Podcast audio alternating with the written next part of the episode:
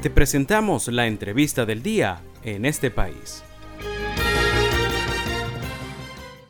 Tenemos al hilo telefónico a nuestro siguiente invitado.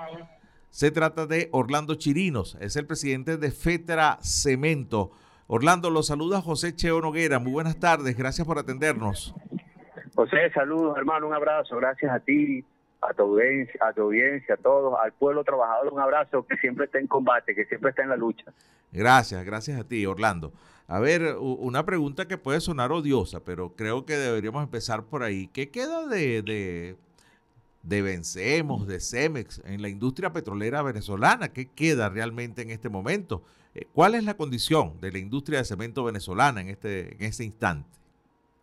Bueno, fíjate, conseguimos una industria que está en la peor crisis de toda su historia, una industria que pasó de producir 8.4 millones de toneladas métricas de cemento en el año 2007, antes del proceso de nacionalización, a producir hoy a lo sumo casi un millón de toneladas métricas de cemento, cuando su capacidad es de 9 millones de toneladas métricas de cemento, ha dejado de producir el 90% de su capacidad nominal, una industria que conseguimos eh, desde el punto de vista productivo este elemento, desde el punto de vista de los trabajadores, pues el tema de la persecución, el amedrentamiento, la satanización, incumplimiento en las convenciones colectivas, eh, una dirección que se ha puesto espaldas de la clase trabajadora con prácticas antisindicales permanentemente, como ocurrió hace poco con un dirigente sindical este, de Planta Lara, por cierto, y, y bueno, una industria que, que pasó a ser la sombra de una industria que para el año 2007 este, se proyectaba como una industria eh, de grandes expectativas, de una industria que ha sido producto del crecimiento, del desarrollo y crecimiento del país, a conseguir una industria que hoy es una sombra, que es una gran crisis, una industria que está deteriorada en términos nacionales. Ahora, está relacionado directamente la producción de cemento con, con, la industria de la construcción, que también está paralizado prácticamente en un 99%, Orlando. Eh, Sin duda. Te escucho, te escucho. Sí, sí, adelante, no, adelante, que eh, es una relación directa, ¿no? Sí, sin duda alguna. Eh, estas dos industrias se combinan en función del desarrollo y el crecimiento de un país. Eh, hoy conseguimos una industria de la construcción, bueno, paralizada en su gran plenitud. Estamos hablando de un 90% de paralización de la, del sector construcción. Las grandes obras se han paralizado, producto de que no existe cemento, no hay eh, los equipos, eh, como digo, la materia prima para el, para el sistema de la construcción bueno, están, eh, están en las industrias que se encuentran eh, deterioradas con capacidades de producción muy bajas y bueno, eso ha generado que el sector construcción este, se detenga, así como evidentemente el tema económico, el tema de la inflación, elementos que han jugado que alrededor del, del sector construcción se encuentre un sistema paralizado. Ahora, en el, en el, hipotético caso, Orlando, de que se reactivara el sector construcción, eh, ¿tiene capacidad de respuesta la industria del cemento venezolana en este momento de, de, responder? No, fíjate, en este momento no tiene capacidad la industria del cemento. Fíjate, te pongo un ejemplo, eh, José, el, el, hablando del año 2008 o 2009, cuando arranca el proceso de nacionalización de la industria del cemento en el país, la demanda de cemento en Venezuela estaba por encima de las 16 de los 16 millones de toneladas métricas de cemento. La producción era de, para ese entonces de 8.4 millones de toneladas y se tuvo que importar productos, se le compró cemento a Cuba, este cemento a los iraníes, todo ese cemento se trajo a Venezuela para poder cumplir con la demanda que en ese momento se estaba, que era la misión vivienda. Hoy en día la industria del cemento no tiene capacidad para cumplir un sistema de construcción como para el 2008-2009 que se estaba dando en Venezuela. Este, es imposible de que se pueda en este momento se pueda hacer. Se necesita una inversión en grandes términos en la industria del cemento para poder recuperarla y poder cumplir con una demanda de construcción en el país que en el hipotético caso se pudiese dar. Pero en este momento eh, esa, esa posibilidad la industria del cemento en el país no la tiene porque la capacidad, como te estoy diciendo, a lo sumo estamos produciendo un millón de toneladas métricas cuando la capacidad es de 9 millones. Por lo tanto, pues es imposible que podamos cumplir con una demanda este, hipotética de construcción en el país. Claro, que quería preguntarte por los trabajadores también, ¿no? Me imagino que está en su mínima expresión el, número de trabajadores en la industria del cemento venezolana y, cuáles son sus condiciones en este momento. Fíjate, un, trabajador del cemento en el país está devengando 3.5 dólares mensuales.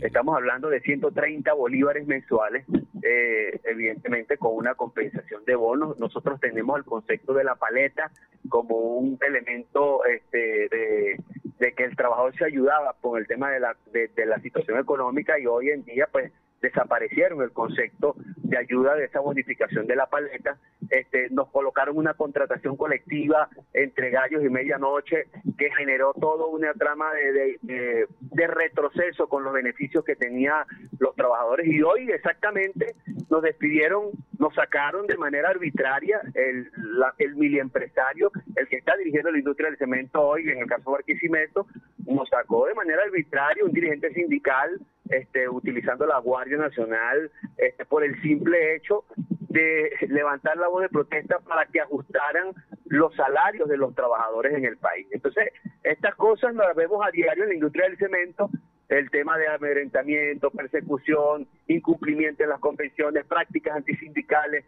y respeto a la libertad sindical, violaciones a los derechos humanos.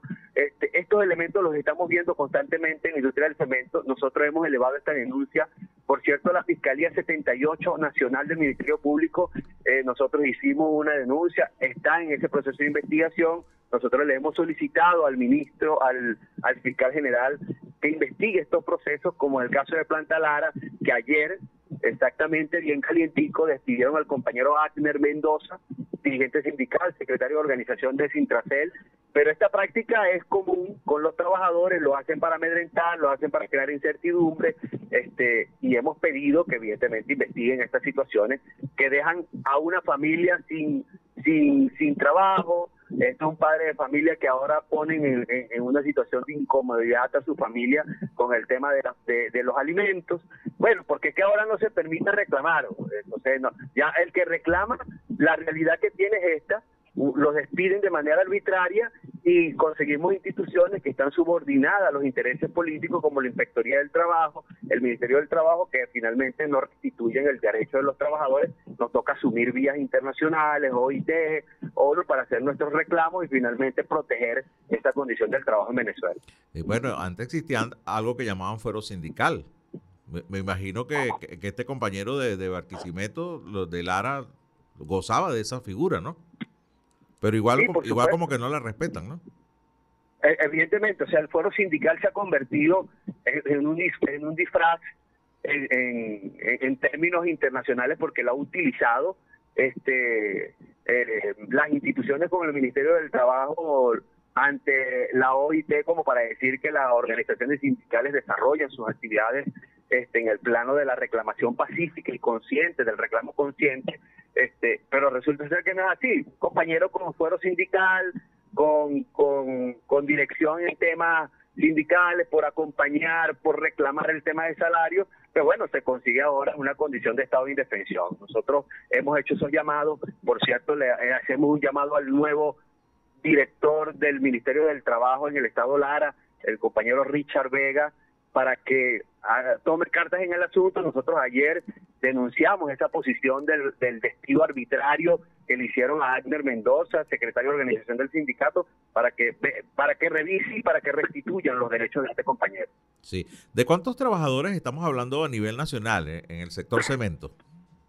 A nivel nacional estamos hablando de 8.430 trabajadores que comprenden la rama de cemento, concreto, transporte y agregados.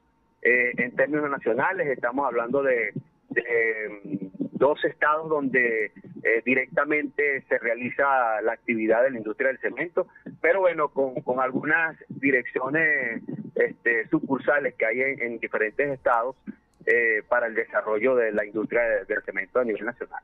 Me, imagino que ese es un porcentaje pequeño de, de, de lo que era el grupo total de trabajadores de la industria del cemento hace algunos años atrás, ¿no? No, lo que pasa es que sí, efectivamente ha bajado la nómina y aparte de eso han creado un sistema eh, que lo llaman no convocados a este grupo y esto lo están viviendo las industrias nacionalizadas en todo el país. caso Guayana, amigos que tenemos allá, pues nosotros tenemos un sector cemento allá también, una industria del cemento, y resulta ser que han creado una lista que llaman no convocados. Entonces el trabajador que reclama lo coloca en esa lista. En la industria del cemento estamos hablando alrededor de un 30, 35% de trabajadores que están en esa lista de no convocados. Pero la mayoría de los trabajadores van a las plantas, bueno, paralizadas totalmente, casi un paro técnico, este y, y bueno, simplemente eh, han tratado, fíjate, la industria del cemento se mantiene activa porque los trabajadores tienen compromiso, tienen sentido de pertenencia. Estamos hablando en promedio de años de antigüedad de 30, de 30 años, años de años de antigüedad promedio que tienen los trabajadores de la industria del cemento, comprometidos con la industria, pero bueno, no hay voluntad política realmente de querer recuperarlas, impulsarlas y colocar esta industria en el plano en la que la, teníamos antes en Venezuela. A ver, explícame un poco esa figura de no convocado. O sea, siguen siendo trabajadores de la empresa, pero no los llaman a laborar o no los dejan entrar. no los dejan tal entrar. Cual, tal cual, es una, es una lista perversa, es una lista, es una lista infeliz donde agarran un grupo de trabajadores que se han atrevido a hacer reclamos o porque no aceptan condiciones arbitrarias de trabajo forzoso, los colocan en esa lista, los mandan para su casa y los ponen a devengar 3.5 dólares mensuales, o sea, le pagan los 130 bolívares mensuales. Y les prohíben el acceso y les prohíben el acceso a las plantas.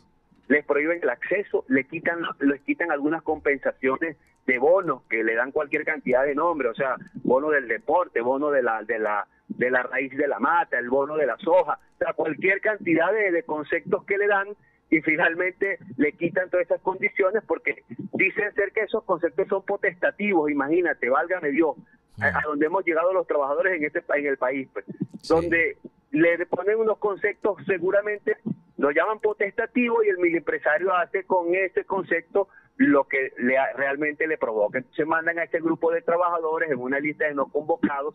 En la industria del cemento son alrededor del, del 35%. Cada vez que un trabajador reclama, lo mandan para allá y lo mandan para su casa como una penitencia, pues como como una como una sanción. O sea que estamos este, hablando de, de más de 2.500 trabajadores que están en esa condición, de los 8.000 que están ahora, más o menos, ¿no?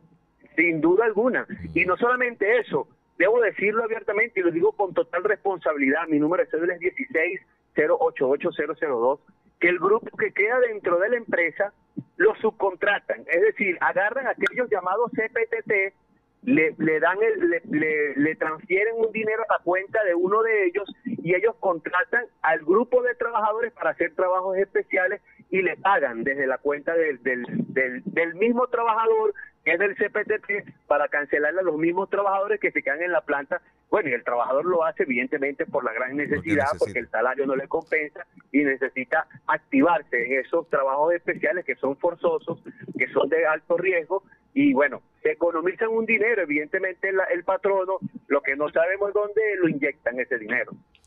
Bueno, Terrible realidad. Hemos conversado con Orlando Chirinos, presidente de Fetra Cemento, pues dejándonos muy en claro cuál es la situación de los trabajadores en la industria petrolera y cómo está la industria misma. Muchas gracias por este contacto, Orlando. Te deseo feliz tarde y bueno, y éxitos en esas gestiones que sé que van a seguir luchando por sus derechos. Así que muchas gracias, por el contacto. Gracias, gracias. Un abrazo. Seguimos en combate. ¿Cómo no? Orlando Chirinos, presidente de Fetra Cemento.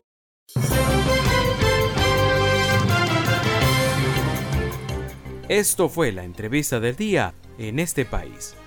Para conocer más el programa, síguenos en nuestras cuentas en redes sociales. Estamos en Twitter e Instagram como arroba en este país radio y visita nuestra página web www.enestepais.info.